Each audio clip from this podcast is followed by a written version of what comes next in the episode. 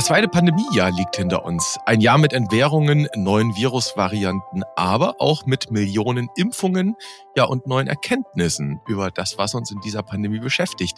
Deswegen wollen wir in dieser Episode vom Evidenz Update Podcast am Jahresende auf das Jahr 2021 zurückblicken. Und damit herzlich willkommen. Wir, das sind Martin Scherer Präsident der Deutschen Gesellschaft für Allgemeinmedizin und Familienmedizin, der DGAM und Direktor des Instituts und Poliklinik für Allgemeinmedizin am UKE in Hamburg. Und hier am Mikro ist Dennis Nöster, Chefredakteur der Ärztezeitung aus dem Hause Springer Medizin. Moin, Herr Scherer, grüß Sie. Hallo, Herr Nössler. Hallo. Ja, heute, kurz vor Silvester, haben wir uns vorgenommen, dass wir sowas wie einen kleinen Jahresrückblick machen wollen. Und zum Ende hin der Episode, das kann man jetzt vielleicht schon mal so ein bisschen spoilern, wollen wir uns noch mit zwei aktuellen Entwicklungen beschäftigen, die bei Covid-19 vielleicht manches anders machen könnte. Herr Scherer, ein zweites Evidenz-Update-Podcast-Jahr liegt hinter uns. Das kann man ja so auch mal sehen. Haben Sie eine Idee, wie viele Episoden wir gemacht haben dieses Jahr? Viele, sehr viele. Also insgesamt waren es bestimmt über 100 in den zwei Jahren und dieses Jahr müssen es an die 50 gewesen sein oder ein bisschen drunter, paar 40 vielleicht. Ja, es waren 35, um genau zu sein. Schlecht geschätzt, aber ich glaube, insgesamt müssen wir schon so bei 100 liegen. Wir haben es ja auch mal eine Zeit lang täglich gehabt. Ja, ich glaube 90 haben wir. Also die, die 100 knacken wir dann im Frühjahr und dann, ja, dann feiern wir entsprechend. Das machen wir pandemiebedingt. Wenn Sie jetzt das Jahr zurückblicken, Sie haben sich ja so ein bisschen auch beschäftigt mit den, mit den ganzen Themen im Vorfeld unserer heutigen Sendung, die uns das Jahr so begleitet haben. Haben Sie so ein persönliches Highlight aus den Gesprächen, die wir geführt haben? Gibt es so eine Episode, die Ihnen in Erinnerung geblieben ist, ganz besonders? Also die am stärksten rezipierteste Folge war wahrscheinlich die Cholesterin-Folge mit Jean Chenot. LDL, also, richtig, ja. Die hatte sehr viele Zugriffe. Mhm. Aber Highlight-Folge, das ist eine schwierige Frage. Wir hatten viele interessante Themen mit vielen tollen Gästen. Im Grunde atmet ja unser Podcast den Geist des wissenschaftlichen Pluralismus, wenn man das vielleicht mal so nennen kann, oder zumindest des medizinischen Pluralismus. Wir zeigen ja jedes Mal oder versuchen zumindest, dass die Allgemeinmedizin und die hausärztliche Medizin, die ja einen wesentlichen Teil der Gesundheitsversorgung trägt, nicht nur Anwendung von Wissenschaft ist, sondern auch Wissenschaft produziert. Und ich finde, das haben wir auf ziemlich vielfältige Art und Weise gezeigt. Mhm, okay, also der gesamte Podcast als Highlight halten wir an dieser Stelle mal fest. Bevor wir ja in, in den Jahresrückblick einsteigen, noch so eine andere Tradition, die sich eingebürgert hat, nämlich die Tradition des Unworts des Jahres gibt's jetzt am 12. Januar. Da wird's gekürt, das offizielle Unwort des Jahres 2021. Ich glaube, im letzten Jahr war es Corona-Diktatur. Was wäre denn Ihr Unwort des Jahres 21? Die Wissenschaft. Also die. Also weder der Artikel die noch das Wort Wissenschaft, aber in ihrer Kombination die hm. Wissenschaft, das wäre hm. mein persönliches Unwort. Verstehe. Das ist so das ist so einer der roten Fäden in dieser Pandemie, auch in diesem Jahr gewesen, Herr Scherer, ne? dass man äh, immer von, von der Wissenschaft gesprochen hat, die etwas empfohlen hat, die irgendetwas beeinflusst hat in der Politik. Und wir hatten es, glaube ich, in der letzten Episode mit Petra Memami, ne? Da war das auch wieder Thema. Und da haben wir auch festgestellt, nö, gibt's ja gar nicht. Ja, zumal man sich klar machen muss, was das weit verbreitete Verständnis von der Wissenschaft in der Gesellschaft ist. Das ist so eine unlogische Mischung aus logischem Positivismus und schlecht verstandenem Popper. Ja. Kann man eigentlich Karl Popper schlecht verstehen?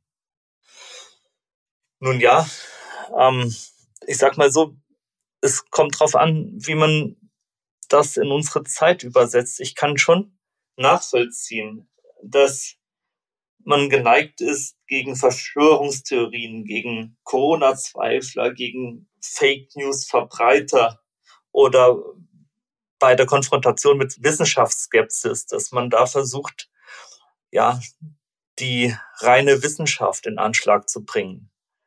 Aber das ist genau das, wofür Wissenschaft eigentlich nicht geeignet ist. Also es ist nicht so, dass Wissenschaften eine Fahne sind, unter der man sich versammeln kann oder der man hinterherlaufen kann, so nach dem Motto right or wrong, my country. Das hat übrigens auch in so einem kleinen Essay Peter Schneider sehr schön auf den Punkt gebracht. Follow the Science. Mhm. Und das ist ein Plädoyer gegen, wie er es nennt, die wissenschaftsphilosophische Verdummung und für die wissenschaftliche Artenvielfalt. Das ist ein Büchlein, das kann man mal so zwischen den Jahren vielleicht einfach mal weglesen. Kleiner Lesetipp hier an dieser Stelle. Denken mit dem eigenen Kopf, ne? Das ist es. Genau. Mhm. Aber äh, das ist übrigens auch spannendes Wort, wo wir gerade beim Unwort des Jahres sind. Wissenschaftsskepsis, Herr Scherer, das ist ja eigentlich auch schon eine Absurdität des Begriffs, weil Wissenschaft lebt doch davon, dass sie skeptisch ist. Ja, zumal Wissenschaft oft dargestellt und inszeniert wird als etwas, was von außen auf das blickt, was Menschen tun oder unterlassen. Mhm. Dabei ist Wissenschaft soziales Handeln. Und mhm. Wissenschaft kann irren, kann fehlen, kann sich entwickeln. Und es ist kein Kontinuum und vor allem kein reines Schwarz und Weiß. Ich denke auch, um äh, dann direkt weiterzumachen, ich denke auch Karl Popper würde sich im Grabe umdrehen, wenn er jetzt hergenommen würde von irgendwelchen Leugnern, von erkenntnistheoretischen Leugnern, hätte ich jetzt fast gesagt, skeptisch bleiben und die Dinge nie verabschließend ja erachten, ist was anderes als zu negieren, dass es uns gibt und dass es Dinge gibt, die uns ausmachen. Ne? Herr Scherer, wir haben gebrainstormt oder vielmehr Sie haben gebrainstormt, das Jahr schon mal ein bisschen für sich Revue passieren lassen. Und das ist so die Basis dessen, was wir jetzt gleich machen wollen, nämlich dass wir nochmal durch die zwölf Monate, die hinter uns liegen, sind, durchgehen wollen.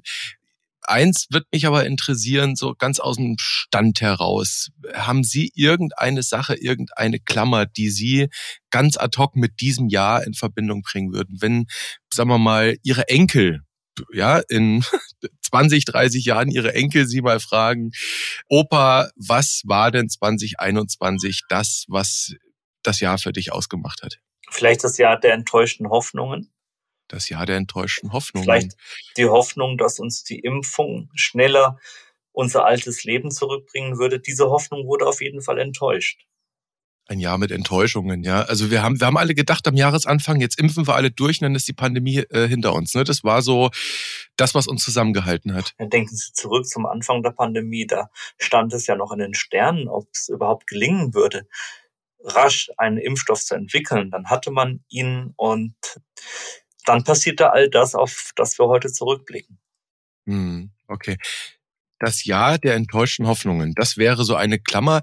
Mir ist so ein bisschen der Eindruck entstanden, nachdem ich mich so mit den Stichworten beschäftigt habe, durch die wir jetzt gleich durchgehen, dass man auch sagen könnte, naja, das war so eine Art verlorenes Jahr in mehrfacher Hinsicht wir hatten es ja schon 2020, da wurde ja auch gesagt, naja, es ist ein verlorenes Jahr für die junge Generation, auch Entbehrungen, die sie erleben mussten. Aber mir sind so ganz, ganz viele Dinge aufgefallen, wo ich den Eindruck gewonnen habe, hm, da haben wir irgendwas verloren. Da haben wir etwas nicht getan. Da hätten wir was tun können. Da haben wir Lehren vielleicht nicht gezogen. Vielleicht gehen wir mal durch und machen wir mal so eine Art Check-up und so eine Art ja, Jahresgesundheitsuntersuchung für das Jahr 2021 und schauen mal, wo ja Hoffnungen enttäuscht wurden, okay? Ja, wir wollen ja nicht in den Popperschen Falsifikationismus verfallen, aber hinsichtlich der Reflexion unseres Wissenschaftsverständnisses und dem, was in unserer Gesellschaft passiert ist, war es sicherlich ein verlorenes Jahr, da gebe ich Ihnen recht. Aber starten wir doch ruhig mal, ich nehme an, bei Januar. Äh, gute Idee. Wie, wie sind Sie da drauf gekommen? Okay, dann äh, sind wir mal ganz kreativ und dann nehmen wir den scherischen Januar. Ja, das große Corona-Impfen ist da losgegangen. Ne? Erst relativ langsam, dann immer ein bisschen schneller und wir erinnern uns, uns alle noch, es war eine spezielle Art des Impfens. Wir hatten Zentren, wir hatten mobile Teams. Die Praxen waren erstmal außen vor. Wenn man das jetzt so rückblickend betrachtet, war das gelungen? War das eine gute Lesson learned? Würden wir das wieder so machen, Herr Scherer? Oder haben wir da irgendwas ja, enttäuscht? Es ging gut los. Es kam dann auch sehr früh die Forderung auf in den Haushaltspraxen zu impfen, verbunden damit, dass die Rahmenbedingungen geregelt werden müssen. Dann das Bürokratiemonster bei der Dokumentation zu bändigen, Bürokratieabbau bei Impfungen, das war auch ein Thema, das hat sich von Januar an eigentlich das ganze Jahr über durchgezogen. Ich glaube, das wird eine Lessons learned werden. dass wir mit mhm. Bürokratie mhm. besser umgehen müssen. Und äh, ja, dann hatten wir auch einen Evidenzupdate zu diesem Thema, wo wir über Impfneid gesprochen haben, über Debatten zur Impfpflicht, die schon aufkamen und natürlich auch die Rolle der Hausärztinnen und Hausärzte in der Impfkampagne. Mhm. Also gerade der Anfang war ja sehr geprägt von Priorisierungsdiskussionen und davon, wie soll das funktionieren mit den Parallelstrukturen mhm. und wo bleibt eigentlich der Impfstoff? Na, und wir hatten, glaube ich, im, im Januar, da ging es ja dann los mit dem, nee, was heißt, nee, da ging es gar nicht los, da waren wir mittendrin im Lockdown. Und da gab es ja damals auch so eine Diskussion, die wie so alle Diskussionen im Moment ganz merkwürdig dann auf Twitter irgendwie stattfinden. In einem Nicht-Diskursraum wird versucht, Diskurs zu machen. Also das ist ja, es ist absurd. Da erinnern Sie sich, da gab es diese Diskussion über Zero Covid, No Covid. Also im Prinzip so eine ja, Strategie, die Pandemie auf Null zu bringen. Erinnern Sie sich? Da erinnere ich mich gut dran.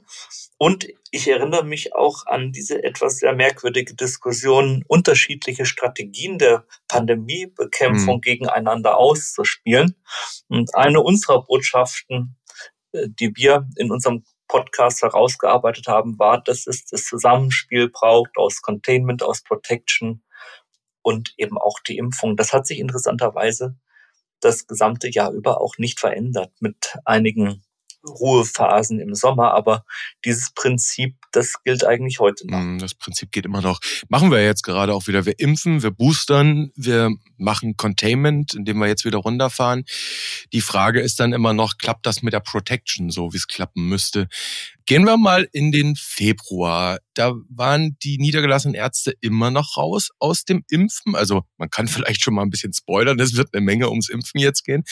Aber da ist was anderes passiert, das für Sie als Vertreter der DGAM durchaus ein Riesenthema ist, nämlich das Thema Masterplan Medizinstudium 2020 ist sechs Jahre her, dass es den gibt und ist vor etlichen Jahren beschlossen worden von der Politik und es gab einen Entwurf für eine Reform der Approbationsordnung und dann ist diese Reform einfach mal gestoppt worden von den Landeswissenschafts- und Finanzministern.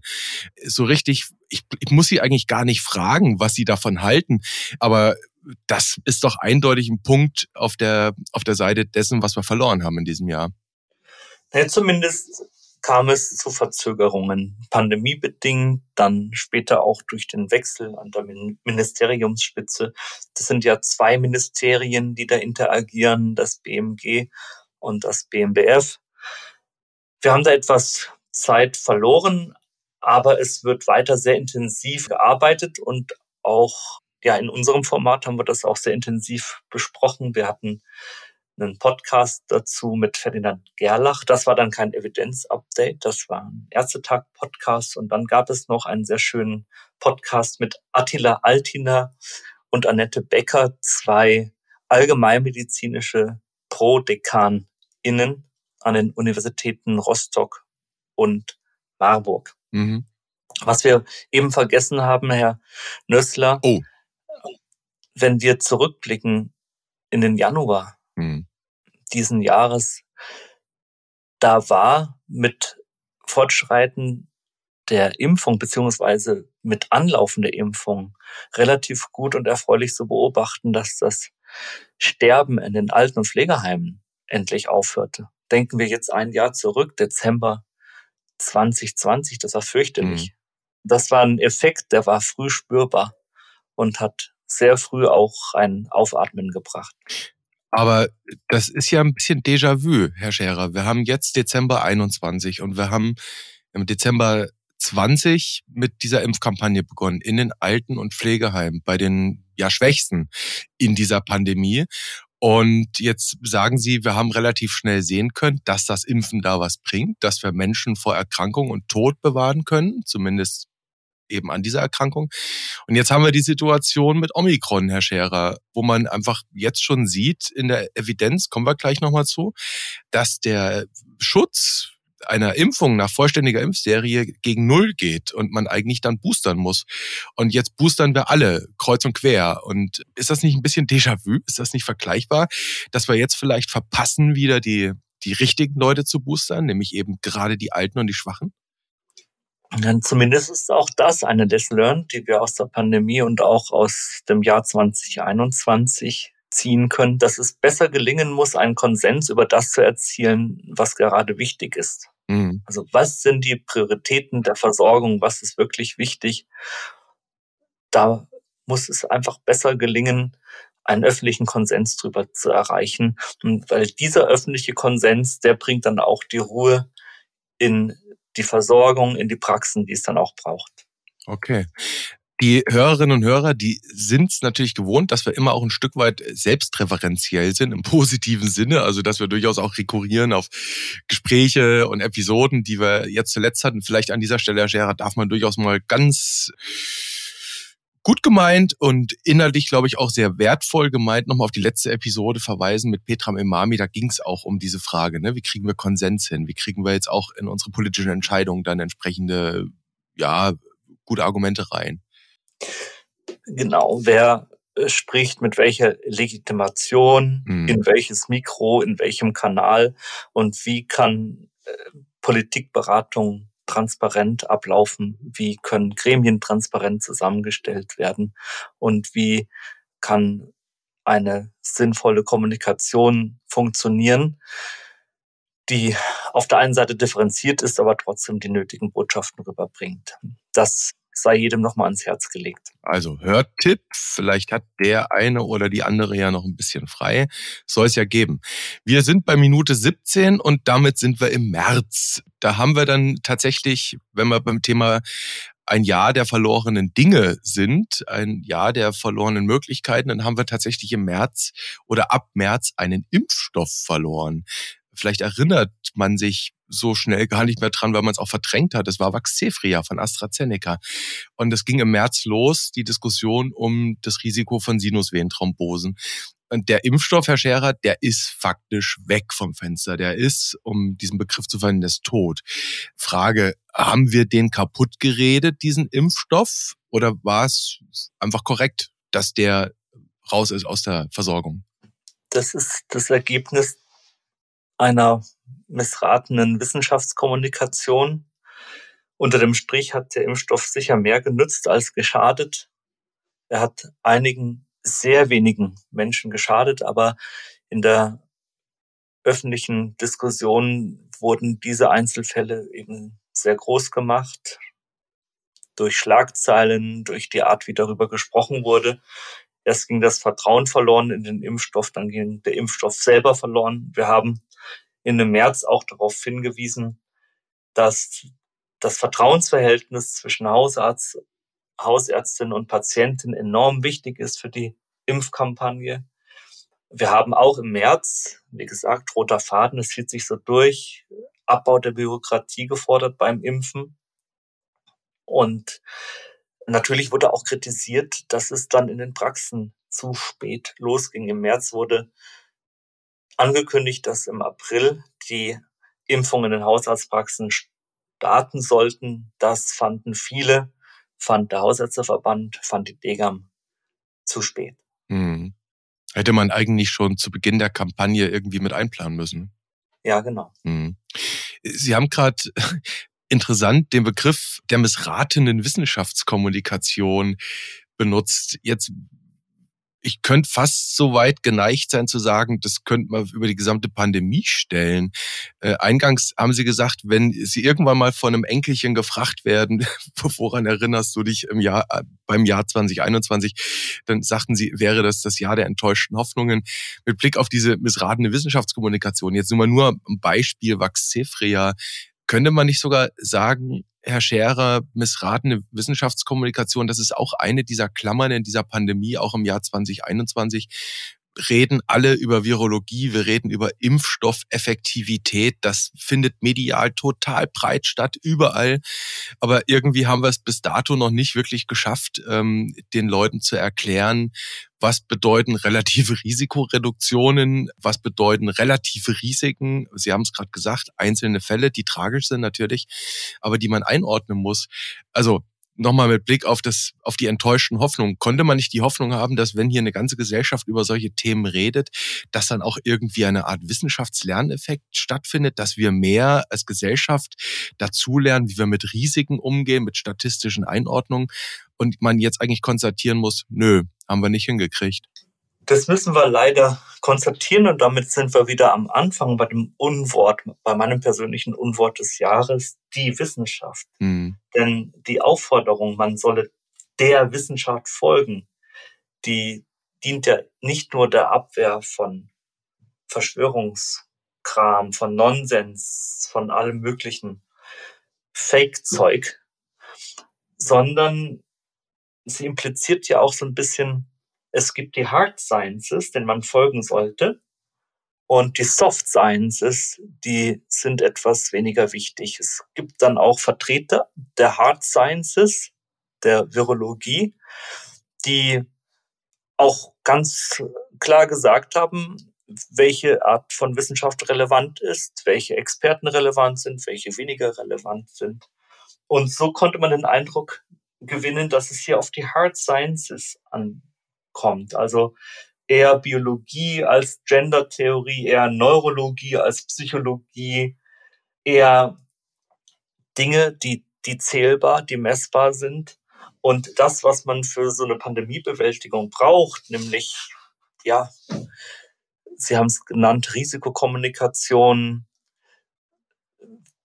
dann ein Statistikverständnis, das auch geeignet ist, in die Gesundheitskompetenz der Bevölkerung überführt zu werden, ähm, auch zu verstehen, welche Risiken sind für mich relevant, wie ordne ich verschiedene Risiken ein. Das alles ist überhaupt gar nicht gelungen, leider. Mhm. mhm. Und äh, das hätten wir aber gebraucht, um mit Einzelfallschilderungen, Einzelfallberichten von Impfnebenwirkungen umgehen zu können, um den Menschen immer wieder zu verdeutlichen, das Leben birgt Risiken. Täglich sind sie anderen Risiken ausgesetzt, die sehr viel größer sind als das Impfrisiko bei Vaxelfria.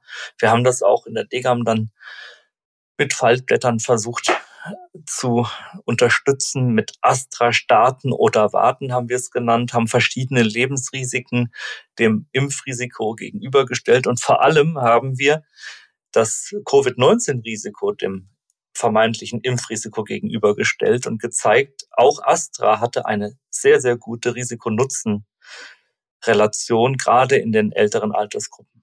Mhm. Naja, oder das Gleiche hatten wir am Ende mit den Myo- und Perikarditiden, ne? Bei den mRNA-Vakzinen. Ja. Wo man auch feststellen musste am Ende, das Risiko für eine Myokarditis nach Covid-19 ist auch nicht unerheblich. Ja. Mhm. Ja, interessant. Also ich, ich sehe nach wie vor, Herr Scherer, Wissenschaftsjournalisten, also auch Kollegen aus meinem Fach, die behaupten, dass eine Impfstoffeffektivität von 90 Prozent bedeutet, dass neun von zehn Geimpften nicht krank werden. So viel zum Thema Lerneffekt, ne, Herr Scherer? Also ist eher fraglich, ob es den gab in der Pandemie, in diesen Dingen. Ja, das ist fraglich, ob es den gab und wie will man den messbar machen. Aber wir hatten eigentlich noch nie ein so starkes öffentliches Diskursverhalten zu medizinischen Fachthemen. Mhm. Und gleichzeitig, und das ist ja das Interessante und auch das Erschütternde, einen so geringen oder eigentlich kaum zu verzeichnenden Zuwachs an Gesundheitskompetenz. Mhm. Das ist ja das, was wir uns fragen müssen. Warum gibt es noch ein Viertel der Bevölkerung, die nicht geimpft ist? Mhm. Warum gibt es überhaupt noch so viele, die so stark zweifeln, wenn gleich doch Land auf, Land ab, TV, Radio und Internetmäßig die ganze Zeit nichts anderes läuft als The Science. Naja, und was man auch nicht vergessen darf, das wäre vielleicht mal eine ganz einfache Botschaft, die man häufiger kommunizieren könnte. Nach 150 Millionen Covid-19-Impfdosen, die nur in der Bundesrepublik von Ihnen und Ihren Kollegen verabreicht wurden, leben wir noch. Ja, wir leben noch, dann sagen Ängstliche und Zögerliche, das ist ein zu kurzer Zeitraum. Mhm. Wer weiß, was nächstes, übernächstes Jahr passiert, dann sagen wir darauf, der Impfstoff verbleibt 14 Tage im Körper produziert dort Antikörper beziehungsweise stimuliert die Produktion von Antikörper. Und nach 14 Tagen ist der Impfstoff weg. Das kann man immer wieder sehr geduldig und oft genug sagen. Die Verunsicherung ist einfach da. Mhm auch eine Frage von Wissenschaftskommunikation oder halt missratener Wissenschaftskommunikation, die man sich dann überlegen kann, hm, hätten wir nicht anders kommunizieren müssen, um diese Verunsicherungen aufzunehmen. Herr Scherer, gehen wir mal in April, weil das Thema wird uns natürlich noch weiter begleiten. Das Thema, wie kommunizieren wir auch das mit Blick auf die Impfung im April, wissen wir alle, und zwar Anfang April, ist das Thema Impfkampagne dann so richtig in die Breite gegangen und in die Höhe. Wenn man sich das Impf der Sport anschaut, da sieht man, wie ab dann die Zahlen wirklich rasant nach oben gegangen sind. Dann haben die Niedergelassenen mitgeimpft. War der April ein guter April mit Blick auf jetzt durften alle impfen oder retrospektiv, Herr Scherer, hätte der April anders aussehen können? Im April wurde die STIKO-Empfehlung für AstraZeneca angepasst und zwar uneingeschränkt für Personen ab 60 Jahren. Und es ging eigentlich auch schon los mit der Demontage der STIKO, in dem der damalige Gesundheitsminister die Ankündigung der Impfpriorisierung für Ende April vorgenommen hat. Das zu einem Zeitpunkt, wo überhaupt noch nicht genug Impfstoff da war. Mhm. Und das wiederum hat auch einen sehr ansteigenden Beratungsbedarf in den Hausarztpraxen verursacht. Und das war auch ein Effekt, den wir dieses Jahr beobachten mussten. Gesundheitsminister sagt irgendwas, STIKO arbeitet sorgfältig, sagt auch irgendwann was und in diesem Intervall liefen dann in den Praxen die Telefone heiß. Eine unnötige Mühe, die man hätte einsparen können und um in ihrer Verlustmetapher zu bleiben, ein unnötiger Zeitverlust. Man hätte vielleicht auch vorher mal bei den Hausärzten anrufen können und fragen können, ab wann sollten wir denn aus eurer Sicht die Priorisierung fallen lassen, oder?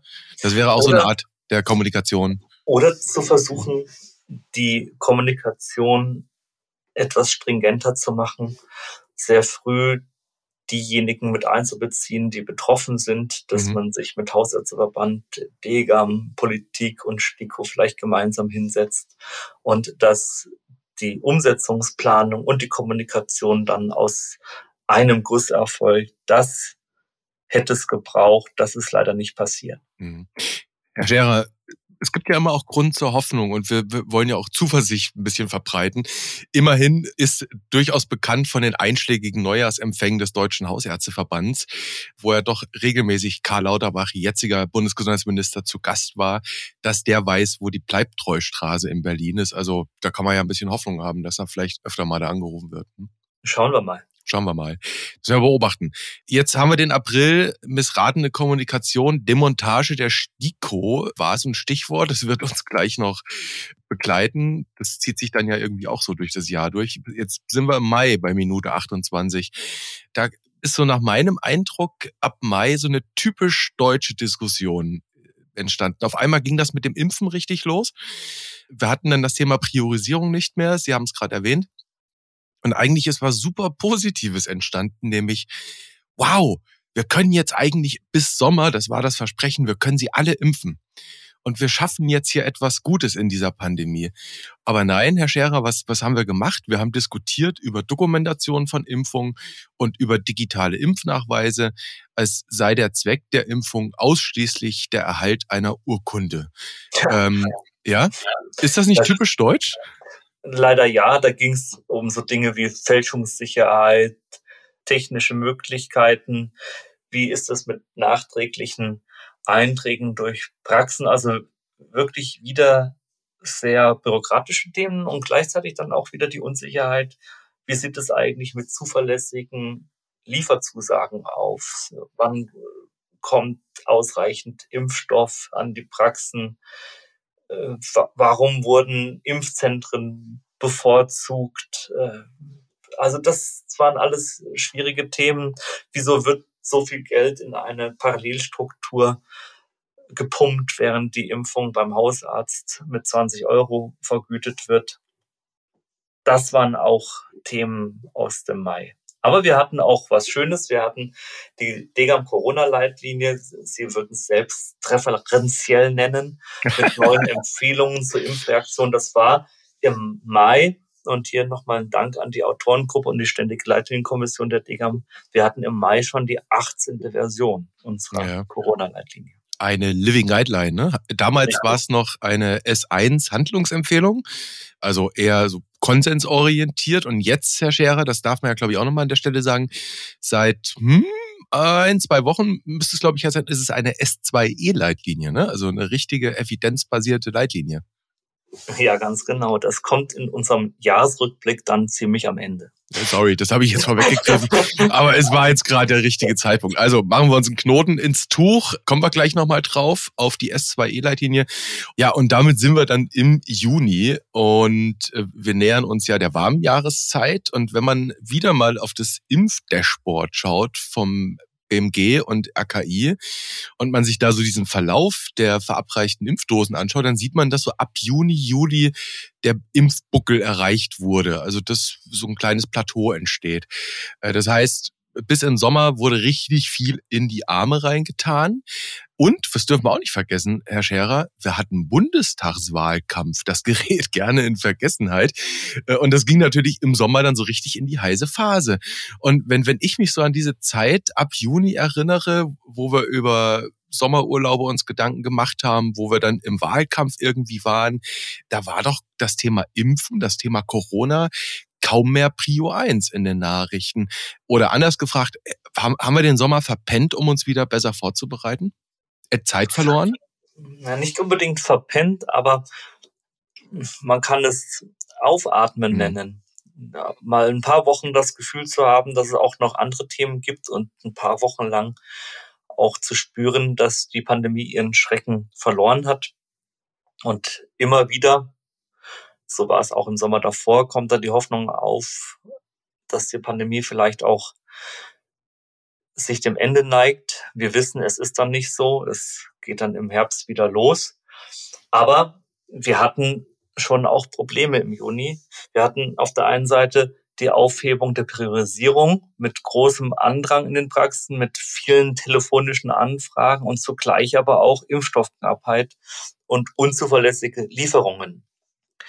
Das war auf jeden Fall auch ein Problem im Juni, aber ich gebe Ihnen recht, es kam etwas Ruhe rein in die öffentliche Impfdiskussion, wenngleich wir schon auch hier wieder das STIKO-Thema hatten und sich die Degam gezwungen sah, eine Pressemitteilung zum Umgang einiger politischer Entscheidungsträger mit der STIKO zu machen bezüglich Covid-19-Impfungen für Kinder und Jugendliche. Auch da hatten wir wieder das Vorpreschen der Politik und ein notwendiges, sorgfältiges Abwägen der STIKO auf der anderen Seite. Und als Vertreterin der evidenzbasierten Medizin sieht sich die DGAM dann tatsächlich auch gezwungen, die Methoden hm. zu verteidigen mit der solche Empfehlungen erarbeitet werden. Ich selber war zwölf Jahre lang für die Leitlinienentwicklung der DGAM verantwortlich und weiß, glaube ich, was es heißt, eine Empfehlung mhm. zu erarbeiten. Das braucht Zeit. Das darf nicht unter Druck passieren. Deshalb haben wir hier nicht nur die STIKO verteidigt, sondern wir haben eine Art der Wissenschaftskultur mhm. verteidigt, die wir als notwendig ansehen, um die evidenzbasierte Medizin als Entscheidungsgrundlage zu bewahren. Ja, das STIKO-Bashing, das war ja ein Stück weit dann schon wirklich en vogue geworden im Laufe des Jahres. Ne? Das hat sich ja dann immer noch weiter zugespitzt. Und man stellt sich da ernsthaft die Frage, oder nein, man ist eigentlich durchaus voller Bewunderung, dass die Leute, die Mitglied in der STIKO sind, die das ehrenamtlich machen, das nach wie vor noch machen. Ne? Also nach, nach dem, was sie da so alles ja, gesagt bekommen haben. Ja, das ist bewundernswert, was ähm, die Kolleginnen und Kollegen da einstecken können und erschütternd gleichzeitig, was sie einstecken mhm. müssen. Das haben sie wirklich nicht verdient. Machen wir vielleicht an der Stelle noch eine kleine Lesson learned, Herr Scherer, mit Blick auf das Thema STIKO. Wir haben ja nun, Sie haben es gesagt, evidenzbasierte Empfehlungen brauchen Zeit. Da braucht man Erfahrung, Know-how, man muss sich mit, den, mit Evidenz erstmal beschäftigen. Wir wissen, dass die STIKO noch Modellierungen dazu macht für die Situation dann in Deutschland auf spezifische Fragestellungen hin. Macht es nicht vielleicht tatsächlich Sinn zu überlegen, diesem Gremium, dieser Kommission, gerade auch für solche anspruchsvollen Zeiten wie eben jetzt in einer Pandemie, nicht eine sehr viel besser ausgestattete Geschäftsstelle zur Seite zu stellen. Weil wenn ich das richtig in Erinnerung habe, die haben da heute drei Mitarbeiter und den Rest machen die dann irgendwie im Ehrenamt nebenbei. Wäre das nicht eine Lesson learned, dass man sagt, also ja, die STIKO, die Ehrenamtler, die auch das, die Unabhängigkeit dieses Gremiums, das ist eigentlich sehr gescheit, aber Lesson learned, die brauchen eine sehr viel besser ausgestattete Geschäftsstelle, die sie unterstützt. Das Virus hat uns an Stellen getroffen, an denen wir nachbessern müssen. Das mhm. hat sich in der Pandemie bislang gezeigt, dass wir an den wunden Punkten auch empfindlich getroffen wurden. Sei es beim Fachkräftemangel, bei den Situationen, den personellen Situationen auf den Intensivstationen, sei es beim öffentlichen Gesundheitsdienst oder eben auch bei der personellen Ausstattung der STIKO. Das zeigt sich dann unter Pandemiebedingungen. Die haben trotzdem einen super Job gemacht. Aber mhm. klar, die brauchen mehr Leute, gerade in solchen Krisenzeiten. Und auch mein persönliches Ehrenamt oder auch das Ehrenamt anderer Degam-Menschen hat sich total verändert. Das aus diesem Ehrenamt ist ein täglicher Job geworden. Das habe ich mir so auch nicht vorgestellt. Ja. Und auch das ist wahrscheinlich selbst innerhalb der Ärzteschaft vielen nicht bewusst, die sich jetzt nicht gerade berufspolitisch oder in Fachgesellschaften engagieren, was da so an Energie noch reingegeben wird von den Kolleginnen und Kollegen. Ne? Also vielleicht auch mal ein Punkt, das immer noch mal zu thematisieren. Ne? Naja, auch, dass oft dann das Ehrenamt einerseits überlastet wird mit Anforderungen und Erwartungen und hm. man sich dann aber auch gleichzeitig wiederum Häme gefallen lassen muss, dass es ja nur ehrenamtlich ist mhm. und dabei vergessen wird, dass ja ein Großteil der Evidenzgenerierung in der AWMF, der Arbeitsgemeinschaft der wissenschaftlichen Fachgesellschaften in Deutschland, mit über 180 medizinischen Fachgesellschaften und Leitlinienentwicklungen, dass der Großteil dessen ehrenamtlich passiert. Das mhm. war schon immer so und das auch äh, in den letzten Jahren, Jahrzehnten das Ehrenamt einen Großteil der medizinisch-wissenschaftlichen Arbeitsgrundlage bereitgestellt hat. Das vergisst man. Das wussten viele nicht. Vielleicht erfahren es manche auch erst jetzt. Ja alles braucht seine Zeit, aber durchaus mal ein Thema, das zu thematisieren. An der Stelle vielleicht noch so ein, es gibt ja vom Innovationsfonds beim GBA durchaus auch die Möglichkeit, dass man für die Entwicklung von Leitlinien da Projekte einreicht. Und ich meine, die Psychiater hätten da irgendwie auch einen Zuschlag jetzt Ende des Jahres bekommen für zwei Leitlinien. Und die hatten zu dem Zeitpunkt dann auch mal mitgeteilt, dass das alles Ehrenamt ist, was sie normalerweise machen. Und da quasi eine Unterstützung zu bekommen, in dem Fall halt jetzt finanziell, dass man da irgendwie auch, sagen wir mal, Wissenschaftler äh, unabhängig dann auch bezahlen kann für eine Recherche, für eine Literaturrecherche, das scheint eine Seltenheit zu sein so gesehen durchaus mal ein Thema für sich. Über das können wir dann ja im nächsten Jahr mal sprechen, im Evidenzupdate. Ne? Wie könnte Leitlinienentwicklung beispielsweise anders strukturell gefördert werden? Das können wir gerne machen. Das merken wir uns. Wir sind im Juli, Herr Scherer. Im Juli haben wir dann wieder angefangen, Dinge zu verlieren, wenn ich das richtig in Erinnerung habe. Wir haben manches dazu gewonnen, aber verloren haben wir beim Thema Impfen, nämlich manche Impfzentren, weil da ging es dann los, dass man sich ja verständigt hat, die Impfzentren per Ende September zu schließen und die ersten haben dann auch schon zugemacht. War das unnötig? Das waren sehr teure Doppelstrukturen, die dann auch nicht mehr ausreichend ausgelastet waren. Zudem war das Impfen in den Hausarztpraxen gut angelaufen. Die Entscheidung, Impfzentren zu schließen, war nachvollziehbar. Ich würde hier nicht von einem Verlust sprechen, sondern einfach von einer Folge einer unausgelasteten, sehr teuren Doppelstruktur. Aber es gab noch andere Dinge. Es kam eine Version 19 unserer Corona-Leitlinie raus. Es äh, hat die STIKO hat eine achte Aktualisierung der Empfehlung zu Covid-19 veröffentlicht und diesmal zum heterologen Impfschema. Wir hatten ja das Thema Astra. Kaum einer wollte im Juli noch Astra haben. Deshalb heterologes Impfschema mit Astra angefangen, mit BioNTech dann weitergemacht, die zweite Impfung. Und es gab noch ein paar andere Dinge im Juli. Es hat das E-Rezept, wenn Sie sich erinnern, gestartet mit einer. Warum lachen Sie jetzt? Äh, weil, wir, wir sind noch nicht im Dezember, aber es ist interessant, dass Sie es im Juli schon mal ansprechen, ja. Na, es sollte, es sollte zumindest die Testphase starten. Korrekt. Ist sie ja auch. Ich glaube, in einer Handvoll Praxen am Ende, ne? Ja, genau. Hm. Ebenso wie mit der EPA. Jetzt können Sie gleich nochmal lachen.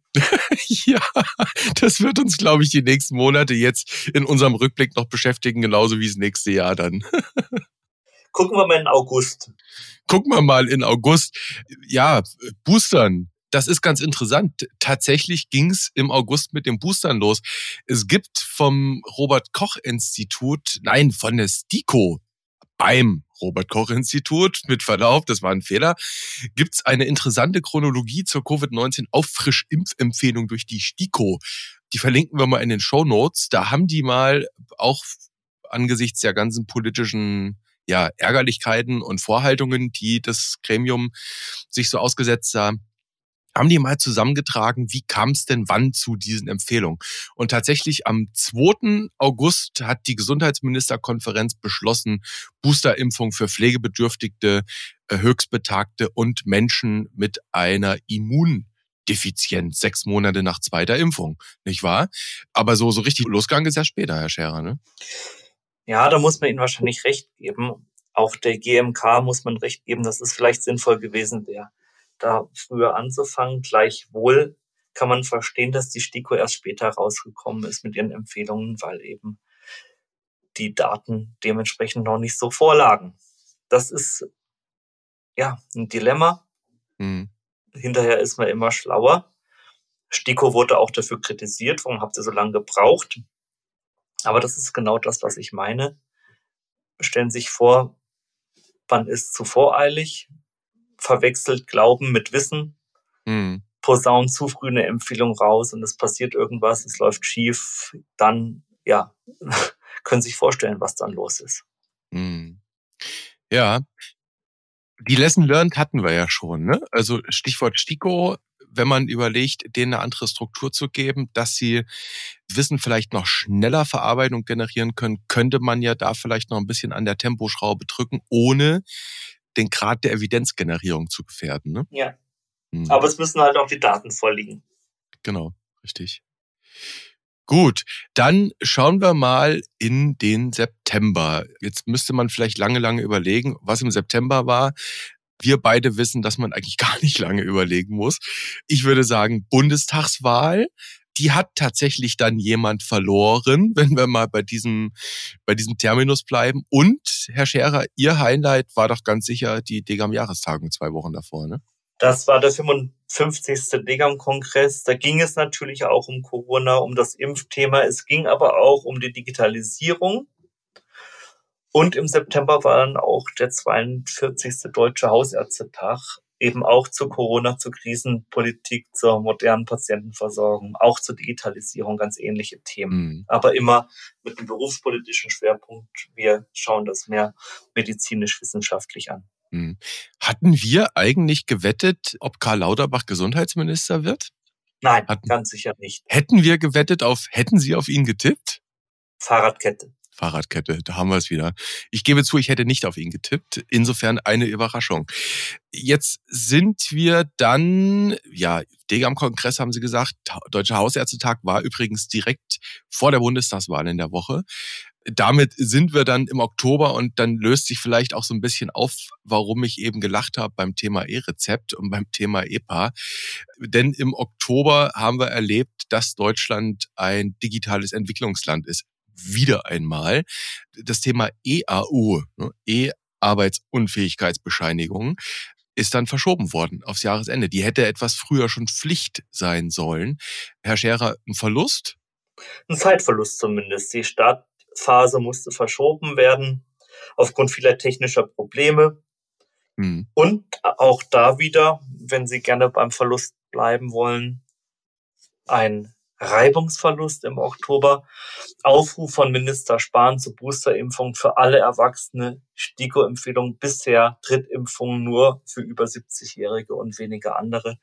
Auch da war wieder das Problem, ja, Boosterung für den, der am schnellsten laufen konnte. Ja, ja, genau, richtig. Und dann haben die Leute ja auch angefangen zu laufen. Ne? Ab dem November ging es dann ja los. Rannten die Praxen ein, die Telefone klingelten.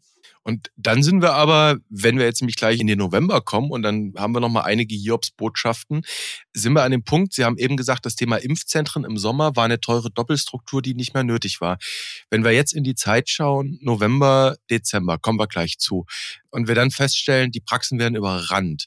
Und die Praxen haben eigentlich auch ihre eigenen Patienten, die sie prioritär natürlich versorgen wollen und vielleicht auch da priorisiert, macht es dann nicht tatsächlich Sinn, für solche Phasen eine Struktur vorzuhalten, in der öffentlichen Hand, wie auch immer die dann aussehen kann, die man dann für so ein breites Impfen wieder hochfahren kann. Wir kennen alle noch das Thema Reinimpfungen, nicht? Wäre das nicht etwas, was nötig ist? Ähm, dazu müssten Sie mir erst einmal erklären, welchen Vorteil eine solche Doppelstruktur gegenüber einem Impf-Drive-Thru hätte zum Beispiel. Also man könnte ja auch das Personal, das in diesen Impfzentren gebunden ist, und das wurde vielfach auch sehr erfolgreich gemacht, mhm. für mobile Impfteams dann hernehmen, für Impfstraßen und da flexible Möglichkeiten mhm. dann auch nutzen.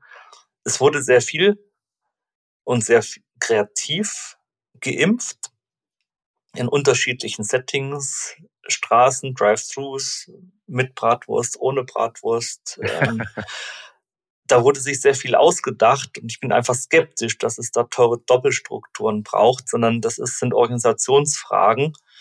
Und ich habe selber solche Straßen erlebt, wo man gar nicht das Auto verlassen musste, wo man einfach drin saß durch das Fenster. Übrigens auch bei den Testen.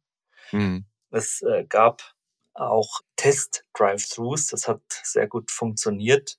Die Amerikaner haben das ja seinerzeit vorgemacht. Also wenn bestimmte Dinge geklärt sind, wenn auf bürokratische Formalitäten verzichtet werden kann, dann funktioniert das ganz gut. Im Grunde genommen war das ja beim Booster so, dass es auf zwei Dinge ankam. Die erste Sache war, haben sie die ersten beiden Impfungen gut vertragen? Und die zweite Sache war, dass es einfach auch darum ging, um Impfnotfälle dann gut auffangen zu können. Mhm. Und dann fiel ja irgendwann auch noch die Notwendigkeit einer schriftlichen Zustimmung weg und dann hatten wir auch weniger Papierkram. Gut, also Impfzentren, sagt Martin Scherer, braucht es nicht, weil er noch nicht überzeugt ist, dass es diese Art der Doppelstruktur braucht. Aber, das habe ich jetzt rausgehört, dass Sie können sich sehr wohl vorstellen, quasi aus dem öffentlichen Gesundheitsdienst im weitesten Sinne, dass man eben solche aufsuchenden Impfkampagnen macht, beispielsweise eben Impfstraßen, Impfaktionen, dass man eben auch Leute erreicht, die jetzt zum Beispiel nicht bei einem Hausarzt in Behandlung sind. Und viele Kolleginnen und Kollegen haben Überstunden gemacht, haben ja. die Wochenenden dafür hergegeben. Das kann man, glaube ich, auch als Positivo mitnehmen. Hm. Ja, und jetzt auch übrigens in der Weihnachtszeit, ne? Ja. Also da haben wir auch noch viele durchgeimpft. Gut, Weihnachtszeit. Damit sind wir dann im November fast schon, jedenfalls Adventszeit. Und der November hat dann tatsächlich die relativ rasch, naja, es war Mitte November mit einer Hiobsbotschaft das Jahr ausläuten lassen, nämlich Stichwort Deckelung der Impfstofflieferung bei der BioNTech-Vakzine. Und dann gab es gleichzeitig den erneuten Aufruf der Gesundheitsminister, dass jeder sich schätzen lassen möge, ähm, impfen lassen möge, sorry. Da haben wir wieder etwas verloren, Herr Scherer. Impfstoff und Ruhe in den Praxen. Impfstoff, Ruhe und den Fokus auf das Wesentliche, nämlich wer braucht jetzt hier eigentlich am dringendsten den Impfstoff? Ja. Da wurde wieder über Boostern von allen gesprochen, viel zu viel und viel zu laut. Und Uli Weigelt hat zu Recht darauf hingewiesen, Hauptproblem sind erwachsene Ungeimpfte. Hm. Und dann war natürlich auch eine wesentliche Priorität, erstmal die Älteren zu boostern. Mhm. Und das ist das, was ich anfangs meinte, dass immer wieder, ja, so ein bisschen verschwommen ist, worauf kommt es jetzt hier eigentlich an? Was ist jetzt mhm. hier eigentlich wichtig in der mhm. Versorgung? Mhm. Was sind eigentlich die Prioritäten? Ja. Und das ist eine ganz entscheidende Lesson to be learned. Das hatten wir auch mit Petram Imami letzte Woche. Es ist nicht alles gleich wichtig in der Pandemie. Es ist nicht jeder gleich gefährdet. Wir wissen vom ersten Moment der Pandemie an, welche Bevölkerungsgruppen besonders gefährdet sind und auf wen man besonders Acht geben muss. Und das fiel nochmal im November sehr stark auf, dass uns hier die gemeinsame Prioritätensetzung nicht gut gelungen ist. Hm. Wobei man ja auf der anderen Seite sagen muss, es gab ja durchaus innerhalb der Medizin, innerhalb der Fachgesellschaften sehr viel mehr Grautöne, was das angeht. Oder anders gesagt, gab es ja schon eine Menge Klarheit. Lasst uns mal bitte fokussieren, so wie Sie es gerade sagen. Nämlich, wir müssen wieder eine Reihenfolge beachten beim Boostern. Nur die Politik hat sich irgendwie daneben hingestellt und gesagt, ist mir wurscht, was ihr sagt. Man hätte jedenfalls die Stimmen wahrnehmen können, die hm. das äh, immer wieder auch kundgetan haben. Ob das jetzt The Science war oder ob das andere Stimmen waren, das lasse ich mal dahingestellt. Aber innerhalb der medizinischen Wissenschaften wurde das immer wieder klar gesagt, das hätte man hören können. Ja, es gab die Stimmen, die man hören konnte, übrigens zum Beispiel im Evidenz-Update-Podcast. Das ist jetzt wieder ein bisschen selbstreferenziell. Naja, äh, das, das sagen sie immer so negativ. Ich, meine, ich sage das gar nicht negativ. Ich meine das ja wirklich aufrichtig, Herr Scherer. Wenn wir ein Jahr lang ähm, oder jetzt schon über 90 Folgen in zwei Jahren gemacht haben. Das ist ja schon auch eine Menge. Wir hatten ja auch tolle Kolleginnen und Kollegen da und im November auch Herrn Mertens mit einem genau. sehr schönen Evidenz-Update. Auf diese Episode wollte ich nämlich gerade hinweisen. Nichts anderes war meine Intention. So viel dazu. Also, wir sind am Jahresende, der Advent ist fortgeschritten und wir landen im Dezember. In den Praxen herrscht Chaos, herrscht Unruhe, weil man gesagt bekommen hat, ja, ihr sollt jetzt bitte alle boostern, alle impfen, aber Impfstoff kriegt ihr nicht, Edge Badge.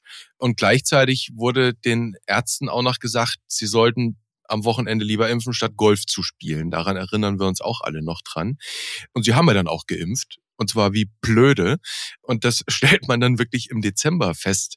Aber so zum Jahresende hin haben wir was gewonnen, Herr Scherer. Wir haben eine neue Bundesregierung gewonnen. Am 8. Dezember war die Angelobung des Kabinetts Scholz. Wir haben einen neuen Bundesgesundheitsminister bekommen, Karl Lauterbach. Immerhin jemand, der der evidenzbasierten Medizin sehr nahe steht, das weiß man. Und wir haben wieder was verloren. Das E-Rezept. Das hätte nämlich am 1. Jänner kommen sollen. Was überwiegt denn für Sie im Dezember? Also Bundesregierung versus E-Rezept. die, die, die, neue Bundesregierung hat ja sofort gesagt, wir verschieben das jetzt mal mit dem E-Rezept. Das hängt ja schon zusammen. Naja, ich tue mich schon schwer, die Bundesregierung mit dem E-Rezept in ein Ranking zu bringen. Das sind völlig unterschiedliche Kategorien. Also man muss jetzt abwarten, wie das alles wird. Auf die Digitalisierung wird ein starkes Augenmerk gelegt und da können wir, glaube ich, zu Recht auf darauf hoffen, dass die Ampel da einiges zu Wege bringen wird. Aber ja, was ist passiert im Dezember? BMG verkündet eine Verlängerung der Testphase des E-Rezept. Sie sagten schon, dass die Digam-Leitlinie zu einer S2E-Leitlinie wurde und das Infektionsschutzgesetz wurde geändert. Impfpflicht ab März 22 für Personen, die in Gesundheits- und Pflegeeinrichtungen tätig sind. Bis 15. März nachzuweisen. Korrekt. Hm. Ja, wir hatten dann auch eine Diskussion innerhalb unserer Fachgesellschaft und darüber in diesem Rahmen auch sehr intensiv berichtet. Aber darf ich Sie jetzt mal fragen, Ihr Fazit? von dem Jahr oder von der S2E-Leitlinie? erstmal vom Dezember und dann von dem Jahr. Ja, ich, ich würde fast sagen, der Dezember war, war die Zusammenfassung des gesamten Jahres. Im Dezember nochmal das gesamte Jahr in sich verdichtet, nämlich von der Art und Weise, wie das alles läuft, nämlich gar nicht. Und immer alles hoppla hopp und alles ganz schnell und alles unabgestimmt. Und also ich habe irgendwie das Gefühl gehabt, nochmal richtig im Dezember, vielleicht auch im November, das fliegt uns hier alles um die Ohren. Die Art und Weise, wie das läuft, nämlich teilweise gar nicht, teilweise unabgestimmt. Mein Eindruck so im Dezember war, jetzt sind wir alle fertig miteinander. So richtig K.O. Und Sie sind doch dann auch geboostert worden. Ich darf das hier sagen, weil Sie das auch einmal erzählt haben. Ich, ähm, genau. Im Evidence Update. Ich, genau. Ich, ich habe das gemacht, was man eigentlich nicht hätte tun sollen, nämlich eigentlich die Schwachen und die ähm, mit Vorerkrankung vorzulassen, habe mich boostern lassen und das war im Dezember für mich auch wieder so ein Beispiel, wie, wie Deutschland eben Deutschland ist. Man braucht 90 Minuten für eine Impfung und in diesen 90 Minuten muss man an zehn verschiedenen Stellen 20 A4-Seiten unterschreiben und abstempeln lassen. Das ist doch absurd, Herr Scherer. Sagen Sie mir nochmal, wann das ungefähr war. Ich glaube, es war Anfang Dezember. Die KWV hat dann auch irgendwann die erlösende Mitteilung gemacht, dass keine schriftliche Aufklärung mehr erforderlich ist. Das war wirklich eine Verbesserung. Mhm. Man hat dann auch beim Booster noch immer mit vier Zetteln hantiert. Zwei Aufklärungsbögen, auf denen man unterschreiben musste, Patientin und Ärztin und mhm. dann aber auch nochmal ein zusätzliches Einwilligungsschreiben. Allein diese vier Zettel nicht mehr zu haben, das war schon mal auch eine Erleichterung. Und Bürokratie, wir hatten es anfangs gesagt, das war der rote Faden. Also mhm. Die Bürokratie, die müssen wir besser in den Griff kriegen. Also weniger Zettel, viel weniger Zettel, das waren Reibungsverluste. Es macht einen narrisch, ne? Ja. Und es behindert de facto ja Versorgung oder es verlangsamt Versorgung. Ja, man hat dann auch diese schriftlichen Einwilligungen und heftet die ab. Hm. Punkt. Ja, richtig. Oder mal mit Blick auf das Thema E-Rezept, EAU, EPA. Da gibt's unter den Hörerinnen und Hörern, das wissen wir, sehr viele, die sehr kritisch einer EPA gegenüberstehen. Aber wenn man sich überlegt, wie, wie cool ein gutes datenschutzkonformes Tool sein könnte, um eine Impfung beispielsweise zu dokumentieren und man rennt daneben nicht mehr mit Zetteln rum. Haben Sie die Hoffnung, dass wir das irgendwann mal bekommen? Die kann man zu Recht haben. Das wird auch irgendwann kommen, vielleicht sogar schneller als erwartet. Mhm. Aber jetzt sind Sie tatsächlich durch den gesamten Jahreslauf mit mir gegangen. Ja bis Ende Dezember, ohne einmal das Wort Omikron in den Mund zu nehmen. Wie kann das sein?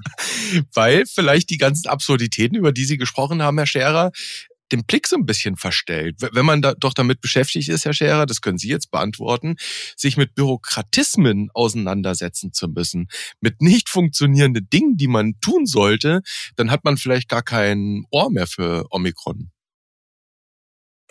Naja, das muss man dann aber doch haben, weil Omikron natürlich wieder ganz viele Fragen gebracht hat und uns in dem Wissen uns in dem Wissen wieder um Monate zurückversetzt hat. Mhm. Also es, wie schaut es mit der Impfeffektivität aus? Wie gefährlich ist Omikron? Welche Verdopplungszeiten werden wir hier in Deutschland haben und so weiter? Mhm. Also wieder ganz, ganz grundlegende Fragen, die uns diese neue Variante gebracht hat. Es fühlt sich so ein bisschen an, wo Sie B11529 ansprechen, die Omikron-Variante. Es fühlt sich so ein bisschen an, als würden wir in der Pandemie bei Null beginnen, oder? Also es gibt so ein paar, was, es gibt eigentlich wahnsinnig viel an, an Material momentan, das publiziert wird. Oftmals Petrischalen-Evidenz, aber immerhin. Wir können mal eine kleine Auswahl verlinken. Wenn wir die jetzt im Detail besprechen, brauchen wir noch eine Stunde. Aber das Bild, das sich so zusammenfügt, ist, abgeschlossene Impfserie, Herr Scherer, interessiert Omikron nicht wirklich. Erst wenn man einen Booster reingibt, hilft es was. Wenn wir jetzt mal so ein bisschen nach vorne schauen, wird es so, so eine Art Variantenwettlauf geben oder machen wir künftig alle sechs Monate einen Booster? Dass immer wieder neue Varianten äh, kommen werden, das ist ziemlich erwartbar. Und dass sich Covid auch im Laufe der Zeit abschwächen wird in der Krankheitslast, unter anderem auch durch immer neue, wirksamere Impfstoffe. Das ist, glaube ich, auch zu erwarten. Mhm. Die Behandlungsmöglichkeiten, die nehmen zu. Also ich würde jetzt mal, um den Ausblick auf das neue Jahr zu wagen, erwarten, dass die Erkrankung an sich ihren Schrecken zumindest zum Teil verlieren wird. Okay. Hab Obwohl ich so Sachen überhaupt gar nicht gerne mag, so, so Prognosen. Jetzt habe ich mich dazu hinreißen lassen. Man sehe es mir nach. Okay, dann machen wir hier eine Kursivstellung dieser Aussage. Aber mal mit Blick auf das Thema Booster. Welchen Booster würden Sie sich eigentlich wünschen, jetzt als ja, zweiten oder dritten, wieder in den Delta-Muskel oder vielleicht dann doch mal eine ordentliche Infektion? Blick so auf Ihre Schleimhaut. Manch einer kann es sich nicht aussuchen, mhm.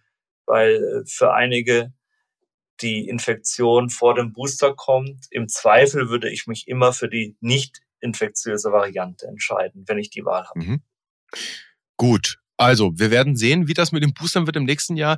Jetzt müssen wir tatsächlich auch mit Blick auf Omikron und die Möglichkeit, dass es da Impfdurchbrüche gibt, müssen wir natürlich noch auf eine andere Sache schauen. Und zwar hat in dieser Woche, Herr Scherer, Bundesgesundheitsminister Karl Lauterbach angekündigt, das war am Dienstag, dass er eine Million Packungen Paxlovid gekauft hat. Das ist ein, eine Kombination, eine orale Kombination von Pfizer.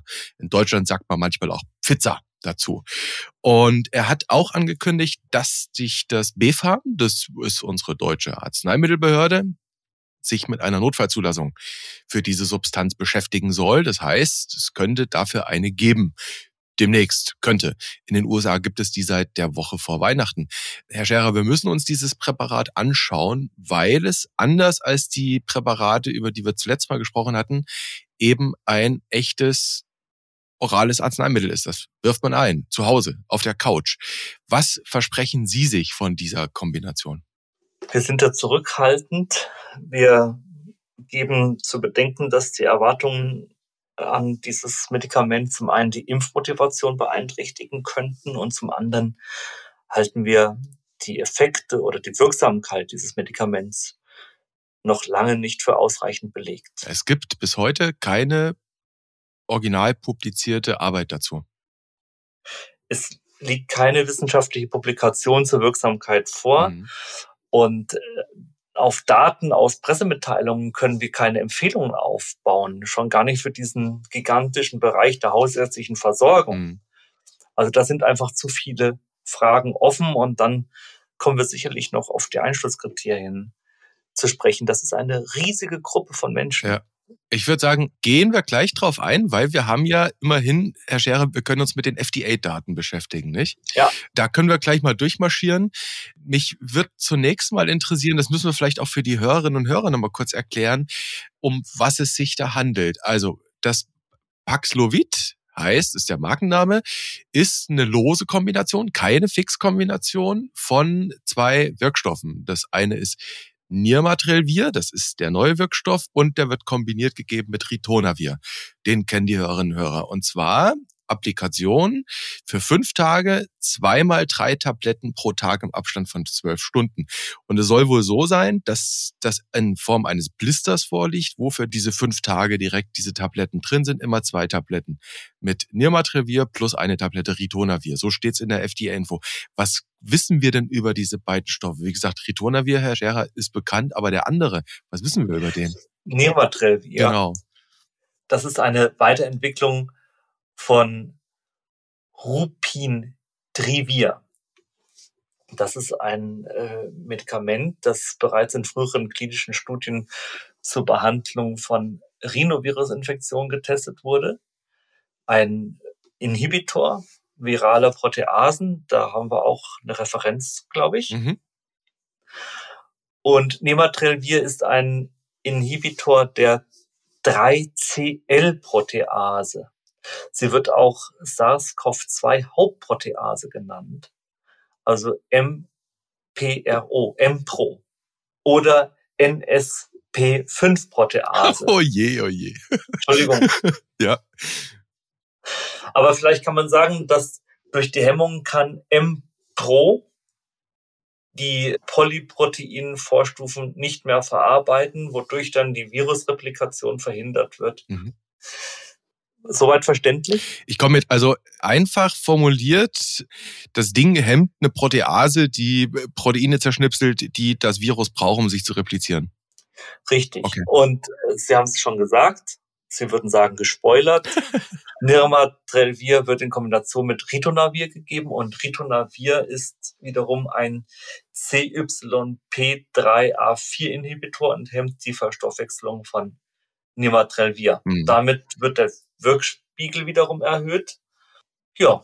Mhm. Und so weiter erstmal. Und so weiter und so fort. Und Ritonavir kennen wir aus der HIV-Therapie, ne? Protease-Inhibitor. Genau. Mhm. Ja. Und das Thema ZIP3A4, da ist natürlich ein großes Ausrufungszeichen dahinter. Ne? Also wenn ich es richtig verstanden habe, Herr Scherer, der wird dazugegeben, damit der andere Protease-Inhibitor länger verfügbar bleibt und länger wirken kann. Aber ZIP3A4, da ist ja Obacht angezeigt, oder? Ja, und vor allem bei wem? Also das Ritonavir ist ein starker Inhibitor von ZIP3A4 und interagiert mit P-Glykoprotein.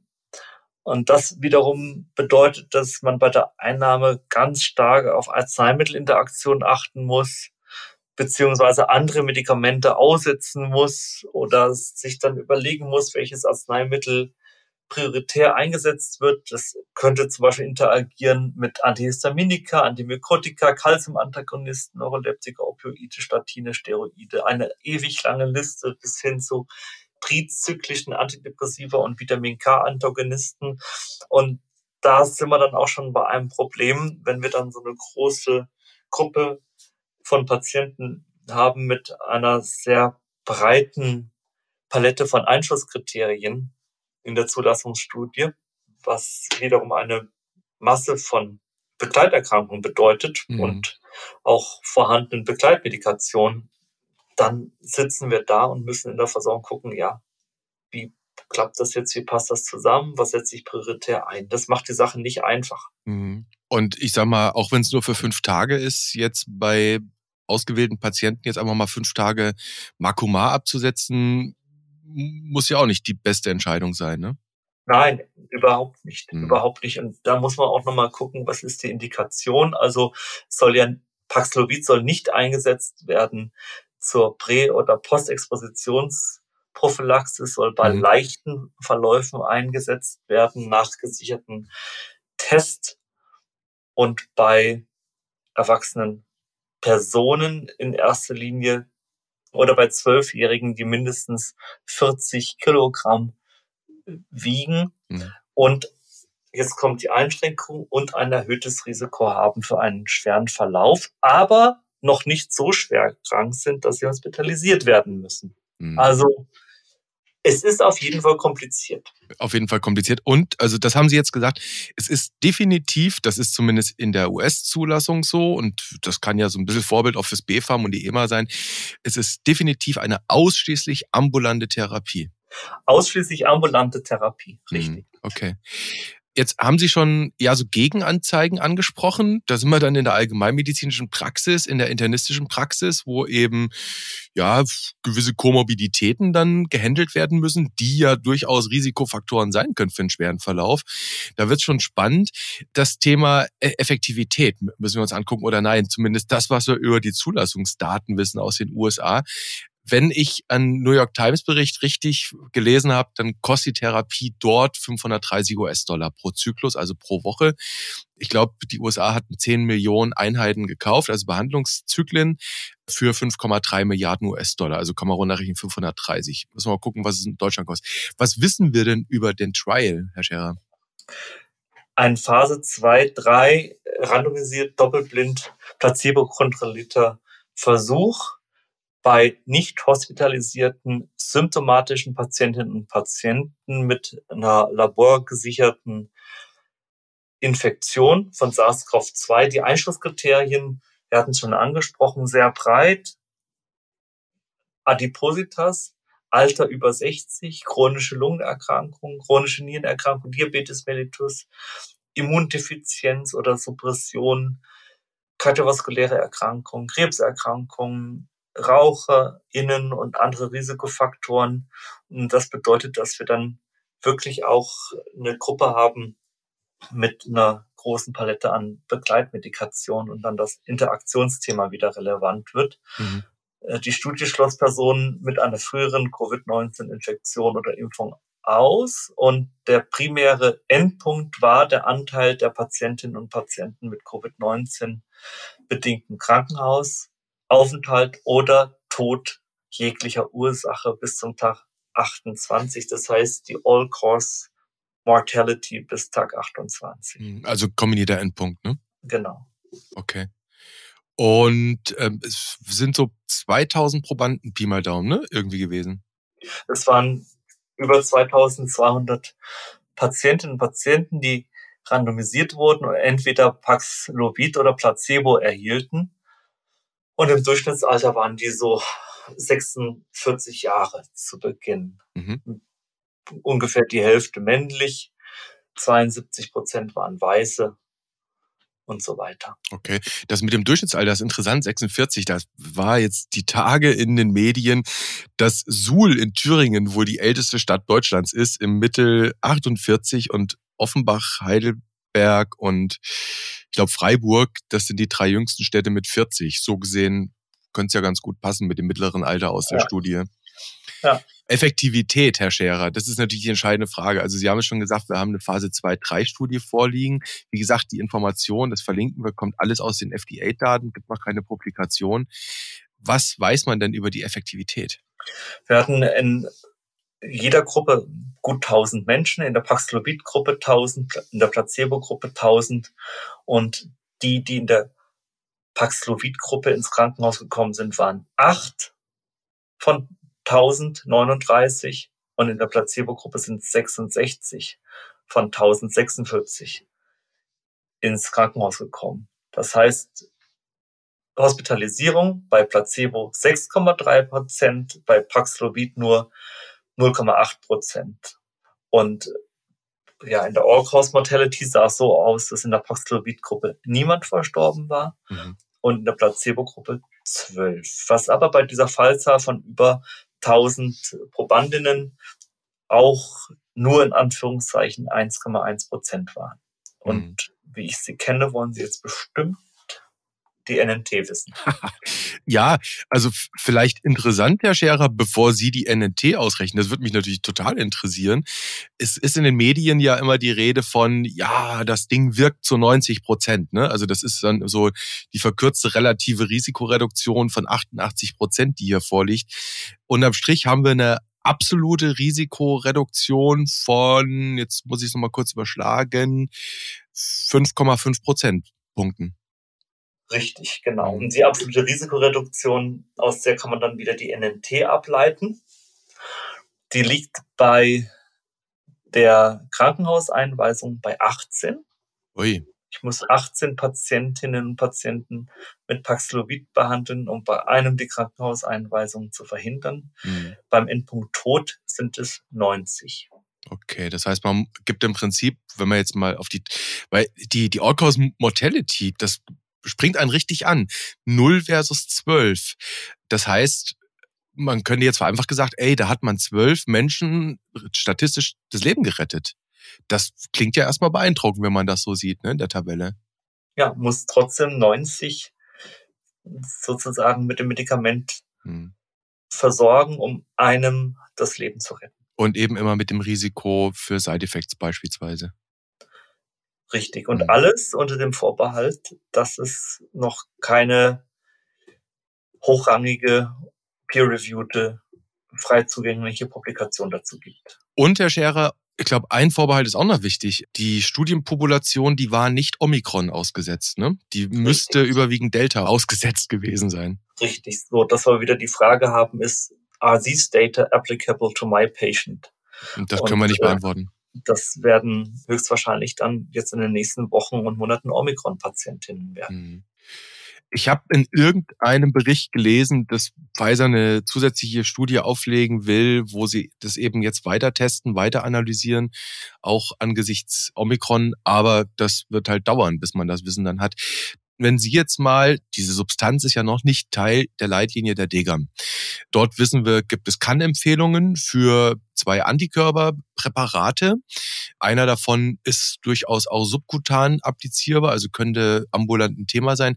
Wenn Sie jetzt diese Daten aus den USA zusammenfassen, könnte das ein Kandidat für eine Kannempfehlung in der DGAM-Leitlinie werden? Das ist sehr hypothetisch. Also Fahrradkette. Möglich ist es, aber müssen wir prüfen. Hm, okay. Und Stand jetzt eher, würden Sie Fragezeichen noch äußern, als dass Sie da jetzt himmelhoch jauchzend durch die Welt spazieren? Dafür gibt es einfach zu viele Wirkstoffkandidaten, die wie eine Sternschnuppe am Himmel vorbeigezogen sind. Mhm. Also erinnern Sie sich an das Molnupiravir und viele andere, über die wir sprachen, über die wir heute nicht mehr sprechen. Mhm. Das ja. bleibt abzuwarten. Und dann nochmal mit dem Vorbehalt, wie funktioniert es eigentlich bei der aktuell relevanten Variante? Wir wissen ja, dass bei Omikron beispielsweise die monoklonalen Antikörper bei weitem nicht so gut funktionieren wie bei Delta.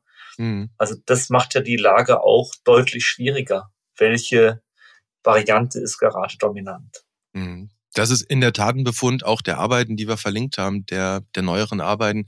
Wie gesagt, das sind alles überwiegend Petrischalen, Evidenzgeschichten, aber da wird fast durchgängig gezeigt, dass diese ganzen Antikörpertherapien gegen Omikron versagen so gesehen muss man eigentlich wachsam bleiben. Herr Scherer, anderthalb Stunden 2021 Retrospektive, 2022 Ausblick mit Paxlovid und Omikron. Es könnte an der Zeit sein, einen Punkt zu machen und in den Silvestertag und das neue Jahr zu starten. Wie geht's nächstes Jahr weiter, Herr Scherer? Mit uns, mit der Gesellschaft, mit Corona und mit der nächsten Evidenz-Update-Episode? Also das Einfachste ist, glaube ich, zu beantworten, wie es mit uns weitergeht. Wir machen weiter. Punkt eins. Erledigt, okay. Punkt zwei. Wie geht es mit der Gesellschaft weiter? Das ist wahrscheinlich die schwierigste Frage. Hier haben wir einige Baustellen und ich kann nur hoffen, dass wir da als Gesellschaft eine Form des Umgangs finden, die die Sorgenfalten auf der Stirn doch wieder ein bisschen glatt zieht. Im Augenblick ist die Polarisierung zwischen Geimpften und Ungeimpften, auch die Diskussion und die Härte, zum Teil auch innerhalb der Ärzteschaft, etwas, was mir wirklich Sorgen macht. Mhm. Und wir hatten das Thema zuhauf, aber es wäre falsch, am Ende des Jahres nicht nochmal drauf zu sprechen zu kommen. Also hier haben wir auf jeden Fall eine Baustelle. Mhm. Und ja, was Omikron bringt, das werden wir sehen müssen. Ich habe schon den Eindruck, dass die Bundesländer sehr gut reagiert haben. Ich glaube auch, dass die allermeisten Bürgerinnen und Bürger verstanden haben, worauf es jetzt ankommt und dass wir uns auch auf die Vernunft der allermeisten ein Stück weit verlassen können. Da vertraue ich einfach mal drauf und gucke deshalb nicht allzu pessimistisch ins neue Jahr. Mit Zuversicht gucken Sie ins neue Jahr. Das höre ich da so ein Stück weit raus. Mhm. Mhm.